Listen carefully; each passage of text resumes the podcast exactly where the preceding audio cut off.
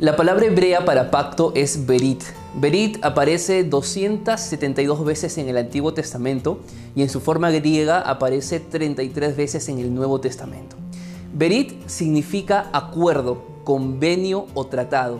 Y es justamente lo que Dios e Israel hicieron, un convenio, un pacto donde el principal beneficiario iba a ser el pueblo de Israel.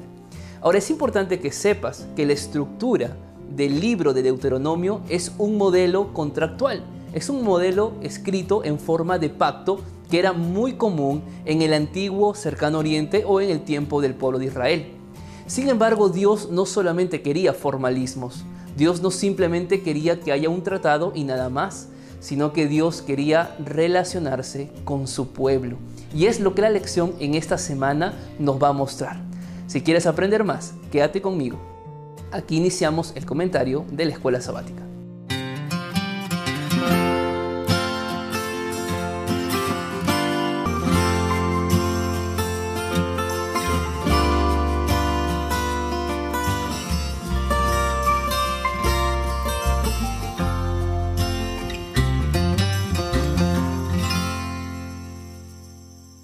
Bienvenidos queridos amigos, qué alegría que estemos juntos nuevamente a través del canal de YouTube para seguir aprendiendo la palabra de Dios a través de nuestra lección de la escuela sabática. Ya sabes que si aún no tienes tu lección de la escuela sabática, en la descripción de este video estará el link para que puedas descargarlo en PDF. ¿Está bien? Quiero saludar también allí a todos mis amigos que de repente este video está siendo compartido o transmitido también en alguna iglesia en la escuela sabática, allí donde estás con tu iglesia, donde me están viendo, que el Señor los bendiga y que nuestra preparación para el cielo sea cada día mejor. Quiero contarte antes de iniciar con el repaso que hemos creado un grupo de escuela sabática a través de Telegram. Probablemente la aplicación sea nueva para ti, pero yo quiero invitarte a que descargues la aplicación y en la descripción de este video estará también el link del grupo donde tú vas a pertenecer con el único fin de poder ayudarte a compartir material para la escuela sabática y también poder responder tus preguntas y las dudas que tengas acerca de la lección de la semana. Solo tienes que recordar que el grupo es exclusivamente para material de la escuela sabática. Y también estamos ya no solo a través de YouTube, sino que también quiero contarte que estamos compartiendo el repaso de la escuela sabática a través de iTunes Podcast y también Spotify. Así que puedes encontrarnos también con el nombre de Anthony Araujo Roncal y un agradecimiento especial por compartir cada semana nuestros videos de la escuela sabática en sus redes sociales y en sus grupos de WhatsApp. Y si estás viendo este video por primera vez, te invito a que puedas unirte, a que puedas suscribirte a nuestra comunidad, que Dios nos está bendiciendo cada día más. En la lección para esta semana vamos a aprender y entender qué cosas involucraba el pacto entre Dios y el pueblo. Y un tema muy importante, el tema de la justificación por la fe. Así que para empezar, quiero que me acompañes allí, vamos a hacer una oración. Querido Padre que estás en el cielo, muchas gracias por esta linda oportunidad de poder estudiar tu palabra a través de la lección de la escuela sabática. Hoy queremos que tu Espíritu Santo nos ayude a comprender tus verdades, que nos ilumine y así también nos ayude a vivir lo que tu palabra nos enseña. Quédate con mis amigos que están allí al otro lado de su pantalla, en casa, fuera de casa, tal vez en un hospital, en familia o tal vez solos, donde quiera que se encuentren, que hoy tu Espíritu Santo esté con nosotros. En el nombre de Jesús, amén Señor. El día domingo de la lección lleva por título El pacto y el Evangelio. Estas dos cosas o estos dos principios bíblicos están relacionados entre sí. Es más, la verdad central del pacto es justamente el Evangelio. Y cuando hablo del Evangelio estoy hablando de la justificación por la fe. El concepto de que somos salvos únicamente por la fe no aparece en el Nuevo Testamento, sino en el Antiguo Testamento y lo vamos a ver a continuación. Pero es importante que sepas y dejar en claro, si es que aún no está todavía de forma clara en ti, que la salvación no es por obras. nada de lo que nosotros hagamos va a llevarnos a merecer la salvación, sino que la salvación es únicamente un regalo que el Señor nos da. Y vamos a ampliar más este concepto a lo largo de la lección del día de hoy. Yo quiero invitarte a que abras tu Biblia en el libro de Génesis, en el capítulo 15, y vamos a leer qué dice el versículo número 6. Abraham creyó a Jehová y le fue contado por justicia. Tú recuerdas que Dios llamó a Abraham y Dios le dijo, Abraham, yo haré de ti una gran nación, te voy a bendecir. El problema es que Abraham no tenía hijos. ¿Cómo Dios haría en Abraham una gran bendición o una gran descendencia si él no tenía todavía hijos?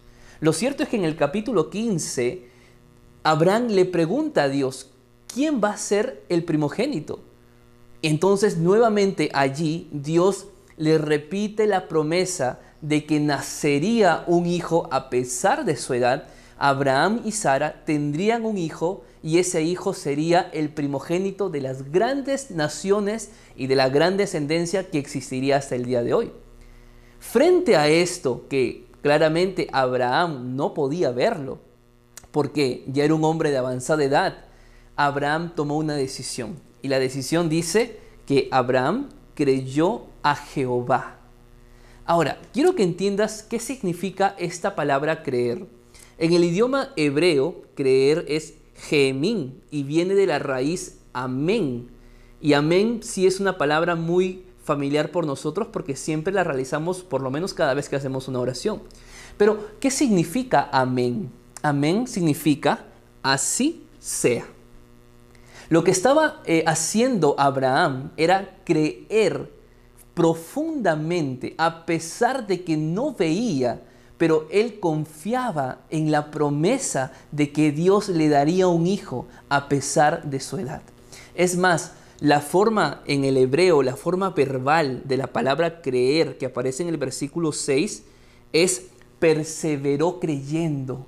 Y este es eh, el secreto para que nuestra vida siempre esté permanente en Cristo Jesús. La perseverancia. No fue que Abraham simplemente creyó en ese momento en que Dios le daría la promesa, sino que Abraham perseveró en ese anhelo, en esa fe que tenía puesta en Dios. Ahora, es importante también decir aquí, la fe de Abraham puesta en Jehová, que dice el versículo 6, le contó por justicia. Es decir, Dios, al ver la fe de Abraham, que estaba puesta en Dios mismo, Dios le imputó su justicia. Y desde ese momento nosotros podemos hablar claramente, ya de forma escrita, porque oralmente ya estaba en los planes del Señor, ya estaba en la mente de Dios, y lo vamos a ver más adelante, pero aquí está el versículo para iniciar en la Biblia donde podemos hablar de la justificación por la fe. Ahora, Abraham creyó en Jehová, la fe que tenía puesta en él, puesta en Jehová, hizo que Dios le imputara su justicia, que lo hiciera justo. Yo pregunto, ¿Abraham tenía errores? ¿Abraham tenía algún defecto? Claro que sí. Y aquí entiendes de que la salvación no es por una perfección de vida, porque es algo que no vamos a alcanzarlo sino hasta el día en que Cristo nos transforme en su segunda venida. Pero hoy, en nuestra condición humana, Dios también tiene el deseo de justificarnos. Dios tiene el deseo de imputarnos su justicia y aún inmerecidamente poder alcanzar la salvación. Pero ahora la pregunta surge, ¿qué hay con las obras? Si entonces ya soy salvo, entonces ya no necesito ir a la iglesia. Si ya soy salvo, no necesito predicar o dar mis diezmos o ayudar al prójimo. Porque si la salvación es un regalo de Dios, lo demás en qué queda. Ah, mira lo que dice la Biblia también en el libro de Santiago, capítulo 2, versículo 14 al 17. Veamos lo que dice. Hermanos míos, ¿de qué aprovechará si alguno dice que tiene fe, pero no tiene obras? ¿Podrá la fe salvarlo? Y si un hermano o hermana estando desnudos y estando en necesidad de mantenimiento de cada día, y algunos de vosotros le dice, id en paz, calentaos y saciaos, pero no le dais, no les dais las cosas que son necesarias para el cuerpo, ¿de qué aprovecha? Así también la fe, si no tiene obras, está completamente muerta. Interesante. Para Dios la salvación es por la fe, pero si tú recibiste la salvación de parte de Dios, esa salvación tiene que mostrarse a través de los frutos. Y los frutos son las acciones que tú realizas en favor de Dios y en favor del prójimo. ¿Entiendes ahora? La salvación no es por las obras. Ir a la iglesia no te salva. Cantar, predicar, hacer una obra social no te salva, pero sí es un reflejo es una evidencia de que tú aceptaste la justificación del Señor. ¿Me dejo entender? Y es justamente lo que Pablo también lo dice en el libro de Romanos 4, versículo 5. Vamos a ver qué nos dice. ¿Qué pues diremos que halló Abraham nuestro Padre según la carne? Si Abraham hubiera sido justificado por las obras, tendría de qué gloriarse, pero no ante Dios. Pues, ¿qué dice la Escritura? Creyó Abraham a Dios y le fue contado por justicia. No fueron las obras que salvaron a Abraham, no fue su fe puesta en él que lo salvó, no fue simplemente una idea de creer por convicción de que Dios podría ser, sino que Abraham tenía una relación con Dios. Y este es el concepto de la fe la fe no es simplemente una demostración de convicción de que Dios existe y de que Dios puede, porque yo creo que nadie puede dudar de eso, nadie en el mundo cristiano. Pero la fe no simplemente es una convicción, la fe en realidad es una relación entre Dios y el ser humano. Una relación que implica aceptar con gozo lo que Dios haga según su voluntad. La fe representa la obediencia a Dios y la cercanía y la relación como si Dios fuera nuestro amigo. Eso fue lo que marcó la vida de Abraham. Ahora te pregunto a ti, ¿cómo está tu relación con Dios? ¿Es para ti un Dios, un Dios lejano, un Dios trascendente, un Dios que está en el cielo y que aún no alcanzas a tener una interacción, una comunión con Él? ¿Será que tu cristianismo que estás llevando en realidad se ha vuelto tan conformista, tan tradicionalista y tan rutinario que ha hecho de que pierdas el amor por el Señor? Allí tenemos que hacer un análisis. El día lunes de la lección lleva por título El pacto e Israel. El pueblo de Israel había sido un pueblo esclavo por más de 400 años. Era un pueblo que se había olvidado incluso de Dios mismo pero Dios volvería a ellos para cumplir el pacto que había prometido a sus padres.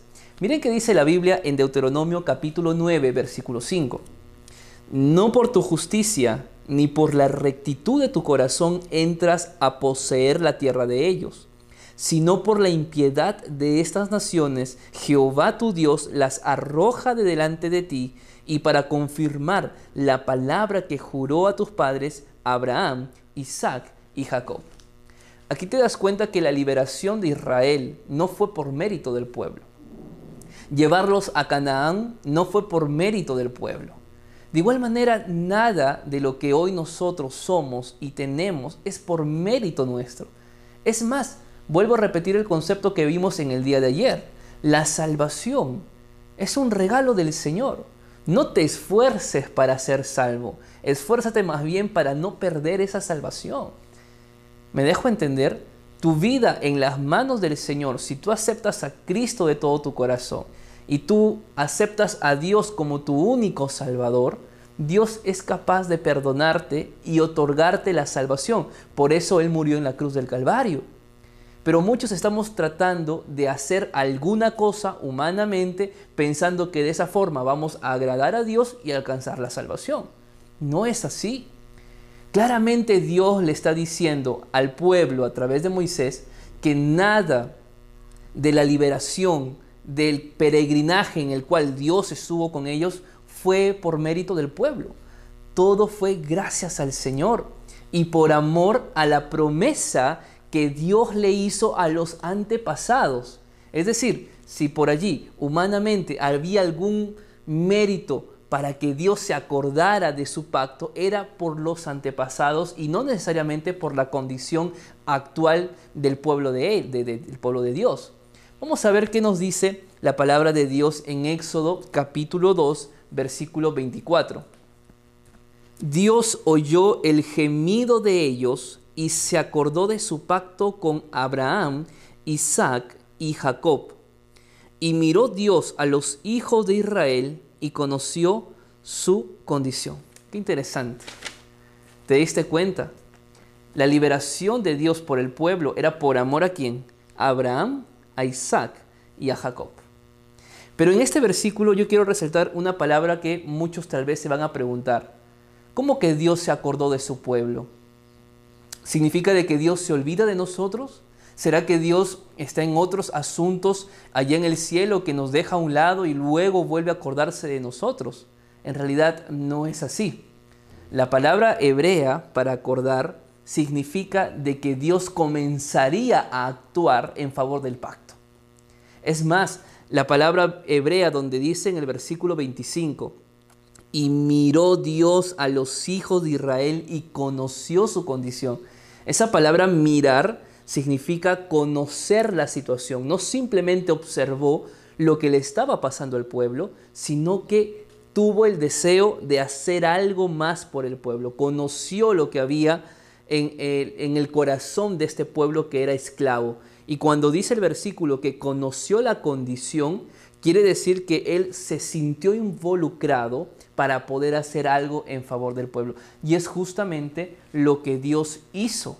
Sacó al pueblo del desierto, los encaminó rumbo a Canaán y ahora que estaban listos para entrar a Canaán, Dios les vuelve a recordar estas palabras que probablemente esta nueva generación que había crecido en el desierto no lo recordaba o simplemente no la había vivido porque claramente quienes salieron de Egipto fueron sus padres.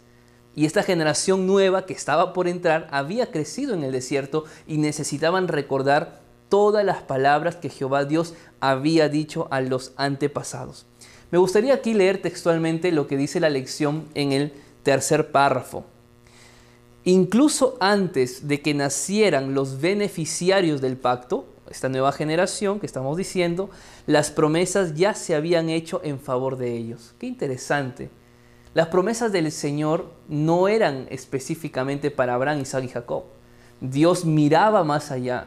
Y aunque Abraham, Isaac y Jacob no llegaron a ver esas promesas, el pueblo que caminó en el desierto sí vieron esas promesas. Es más, termina diciendo aquí el segundo, el tercer párrafo. Por ende, sin ningún mérito propio, recibieron la liberación prometida que Dios obró en favor de ellos a través de los milagros y las maravillas del Éxodo. Por eso, yo pregunto ahora, ¿tu adoración a Dios, tu relación con el Señor, está basado en qué? ¿En lo que ya Dios hizo por ti o en lo que quieres que Dios haga por ti? Hay una gran diferencia, porque probablemente tu adoración a Dios sea más por un tema de conveniencia de repente estás adorando a Dios y queriendo hacer bien las cosas para que Dios te premie, para que Dios te dé algo. Y no tiene que ser así. Tu adoración a Dios tiene que ser tan sencilla, tan natural y tan sincera que debe escapar de lo que Él puede darte o de lo que Él no te daría. Tu vida cristiana no puede estar fundamentada en lo que Él te puede dar. Porque muchas veces cuando tú fundamentas tu relación con Dios en ese concepto y cuando Dios no te da lo que tú pides, puedes caer en el resentimiento, en el odio o hasta el punto de decir que Dios no existe o que Dios se olvidó de ti. ¿Te das cuenta? Por eso tenemos que aprender nosotros también a vivir el pacto del Señor. ¿Y cómo vivimos el pacto de Dios? Haciendo su voluntad como respuesta a, que, a que Él ya nos entregó la salvación. El día martes de la lección lleva por título El libro del pacto. El libro del pacto es también conocido como el libro de Deuteronomio, justamente en la forma, en el modelo tipo contrato, tipo convenio que se escribe justamente el libro de Deuteronomio, que era común y era algo eh, muy usado antiguamente en el, en el tiempo del pueblo. Ahora, es importante mencionar en el libro del pacto algunas ideas que nos deja y que Moisés repite al pueblo. Estas palabras que vamos a leer en el capítulo 5 de Deuteronomio, de hecho también está allí la ley de Dios. La ley de Dios está en Éxodo 20 y también está en Deuteronomio 5. En Éxodo 20 Dios las dio al pueblo cuando el pueblo estaba en el Sinaí. Y ahora aquí en Deuteronomio 5, Dios le vuelve a repetir estas palabras al pueblo a través de Moisés, pero ya no en Sinaí, sino ahora en Moab, a punto de poder entrar a la Canaán que tanto ellos habían anhelado. Dentro de estas palabras que Moisés les dice al pueblo, hay una que me gustaría resaltar. Está en el versículo 3 de Deuteronomio 5. Vamos a leer qué nos dice. No con nuestros padres hizo Jehová este pacto, sino también con nosotros, todos los que estamos aquí hoy vivos. Vuelvo a repetir lo siguiente. Los que estaban para entrar a Canaán no eran los que habían salido de Egipto. Esa generación perversa de padres desconfiados y de poca fe fueron muriendo en el desierto. Lo hemos estudiado la semana pasada. Los que estaban listos para entrar a Canaán era la nueva generación, eran los más jóvenes, que claramente no habían vivido, no habían estado en aquellos años de sufrimiento. Probablemente muchos nacieron en el camino, otros nacieron en el desierto.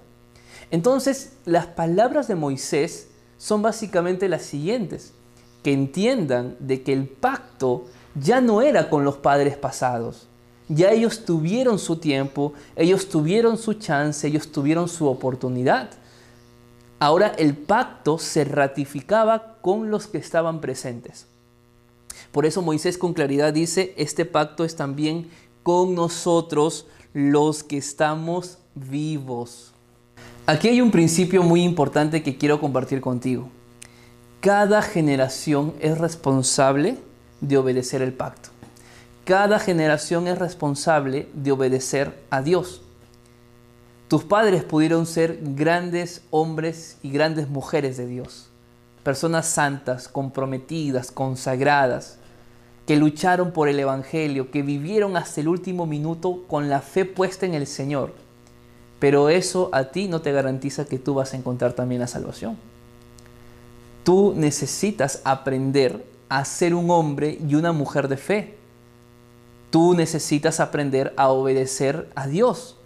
Eso es lo que dio, lo que Moisés estaba recordándoles al pueblo, que era una generación viva. Y Dios nos llamó a nosotros, que estamos vivos ahora, a obedecer el pacto, a obedecer su ley. Dios te llamó a ti, Dios me llamó a mí a poder ser hijos que realmente vivan lo que tanto nosotros predicamos. Sabes que es muy fácil muchas veces predicar y hacerlo sin el Espíritu Santo. Es muy fácil muchas veces cantar, ser un líder de la iglesia y no tener al Espíritu Santo. A veces es muy fácil pararte en un púlpito y decirle a todos lo que tienen que hacer, pero yo no lo hago. Ese es el gran problema de nuestra generación hoy en día, que probablemente nos hemos conformado con lo que nuestros antepasados hicieron y por tal creemos de que ya nosotros también estamos bien con el Señor. Y no necesariamente es eso. Hay una cita en Deseado de todas las gentes, página, 700, página 774, que dice lo siguiente.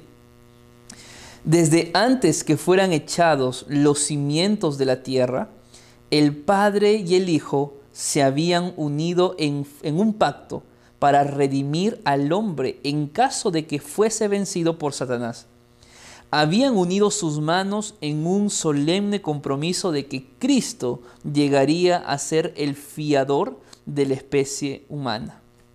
Sabes, Dios en su sabiduría armó un plan maravilloso, un plan de salvación si es que el ser humano caía en el pecado. Y envió a su Hijo Jesús, vivió entre nosotros, nos enseñó cómo se vive la vida cristiana, murió, resucitó y fue al cielo. ¿Por qué? Porque Él quiere también cumplir las promesas que le hizo a Israel, Dios quiere también cumplirlas con tu vida. Pero recuerda que el pacto es un convenio entre dos. Dios quiere hacer su parte. La pregunta es, ¿y tú? ¿Estás dispuesto a hacer tu parte para que tú puedas ser bendecido por el Señor? Porque no me digas que quieres que Dios te bendiga si tú no estás dispuesto a hacer su voluntad. Llegamos al día miércoles de la lección que lleva por título Su pueblo especial. Vamos a leer en la Biblia que nos dice Deuteronomio 18:9. Cuando entres a la tierra que Jehová tu Dios te da, no aprenderás a hacer nada según las abominaciones de aquellas naciones. En el tiempo del pueblo de Israel habían muchas naciones, pero eran naciones paganas, eran naciones politeístas, eran naciones que practicaban abominaciones, tanto así que sacrificaban a sus propios hijos pensando que de esa forma agradarían a sus dioses.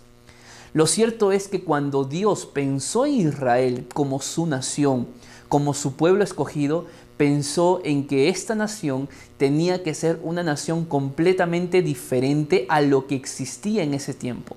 No politeísta, no abominable y mucho menos pagana. Ese era el deseo de Dios para su pueblo. Y es justamente lo que Moisés les recuerda a ellos días antes o tiempo antes de poder ingresar a Canaán. Vamos a ver qué nos dice la Biblia en Deuteronomio capítulo 16, versículos 16 al 19. Jehová tu Dios te manda hoy que cumplas estos estatutos y decretos. Cuida pues de ponerlos por obra con todo tu corazón y con toda tu alma. Has declarado solemnemente hoy que Jehová es tu Dios, que andarás en sus caminos, que guardarás sus estatutos, sus mandamientos y sus decretos, y que escucharás su voz. Y Jehová ha declarado hoy que tú eres pueblo suyo, de su exclusiva posesión, como te lo ha prometido, para que guardes todos sus mandamientos, a fin de exaltarte sobre todas las naciones que hizo, para loor, fama y gloria, y para que seas un pueblo consagrado a Jehová tu Dios, como él ha dicho.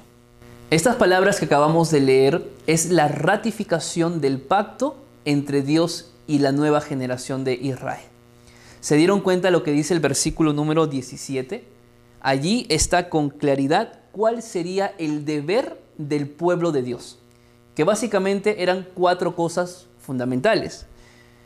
Hacer de Jehová su único Dios, andar en los caminos, guardar sus estatutos, mandamientos y decretos y escuchar la voz de Dios, básicamente obedecer a Dios. Eso era lo que el pueblo tenía que hacer con Dios. ¿Y qué tenía que hacer Dios con el pueblo? En el versículo 18 nos decía, ser, Él nos hará un pueblo exclusivo de Él. Y número dos, nos exaltará sobre las demás naciones. Qué interesante es esto. ¿Saben por qué? Porque lo mismo es el deseo de Dios que tiene para ti. Dios quiere exaltarte, Dios quiere bendecirte, Dios quiere hacer de ti una persona no solamente feliz, sino que cumpla los propósitos del Señor aquí en la tierra. Pero la pregunta para ti es, ¿estás dispuesto hoy, así como Moisés le dijo al pueblo, hoy, y tú, ¿estás dispuesto hoy a poder cumplir los mandamientos? ¿Estás dispuesto hoy a poder escuchar la voz de Dios? ¿Estás dispuesto hoy a que Jehová sea tu Dios y a que puedas andar en sus caminos? Si estás dispuesto hoy, es el tiempo en el cual la reforma y el reavivamiento empezará entonces en tu vida. Llegamos al día jueves de la lección que lleva por título Otras imágenes. Eh, no deberíamos sorprendernos del tipo de convenio, del tipo de pacto que Dios hacía con el pueblo. ¿Por qué? Porque básicamente, vuelvo a repetir, era eh, un pacto similar a lo que los antiguos reinos también realizaban. Mejor dicho, Dios habló al pueblo y los llamó a ser su pueblo en el contexto en el cual ellos estaban viviendo. Pero es importante mencionar que Dios no solamente quería que sea una relación formal, una relación seria, un contrato de por medio que tenía que haber. No, Dios quería que esa relación con el pueblo sea una relación cercana y una relación amorosa, sobre todo. Y es por eso que hay otras imágenes que nos demuestran que la relación de Cristo iba más allá de un simple convenio, como podríamos llamarlo. Vamos a ver estas imágenes que están en la Biblia. Vamos a empezar con Deuteronomio capítulo 8, versículo 5, que dice así.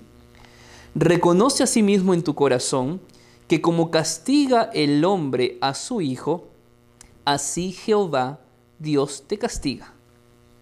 Esta es la primera imagen, la imagen del castigo, pero no el castigo como quizá nuestra mente puede pensar donde agarramos, pues no sé, un, chicote, agarramos una correa y golpeamos a los hijos. Eso no es un castigo eh, con propósito de redención. Es importante mencionar que la disciplina educativa o la disciplina que Cristo hacía con su pueblo no era en base al dolor o al sufrimiento. Ya lo hemos visto esto también la semana pasada en esas preguntas tan difíciles de por qué Dios destruía las naciones. Pero lo cierto es que cuando Dios educaba al pueblo, lo hacía con un propósito especial, que el pueblo aprenda a ser santo y a ser diferente. El tema de la santidad es importante. En la Biblia, ser santo no significa no cometer ningún pecado, porque eso jamás va a acontecer hasta que Cristo venga. Nuestra naturaleza es pecaminosa. Así que si tú estás intentando que pase un día y que no cometas ningún pecado, lo único que estás haciendo es destruirte y frustrarte. La santidad en la Biblia tiene que ver con madurar cada día más. Eso es la santificación, el proceso que el Espíritu Santo quiere hacer en nosotros. Cuando Dios llama a su pueblo de ser un pueblo santo, es porque Dios quiere que nosotros seamos diferentes, que seamos apartados, que no seamos, que no hablemos, que no practiquemos lo que el mundo hace. Ese es el llamado que Dios nos da. Por eso Dios educa a su pueblo como un padre que educa a su hijo. Pero hay otros textos más que también nos van a ayudar en este concepto de pacto y de relación que Dios quería con Israel. Vamos a ver, por ejemplo, qué nos dice en el capítulo 14, versículo 1. Hijos sois de Jehová vuestro Dios, no os haréis incisiones ni os raparéis a causa de un muerto. ¿De qué forma Dios se relaciona con el pueblo aquí? Como un padre con su hijo. Tú eres un hijo de Dios. Tú eres una hija del Señor. Probablemente, humanamente, la imagen de padre o la imagen de, de, madre que tú tengas tal vez no sea la más favorable y por eso aún no terminas de comprender quién es Dios para ti, pero cuando tú lees la Biblia vas a entender y darte cuenta que tu Padre, Dios, que está en el cielo, es un Padre amoroso, es un Padre perdonador, es un Padre paciente y misericordioso.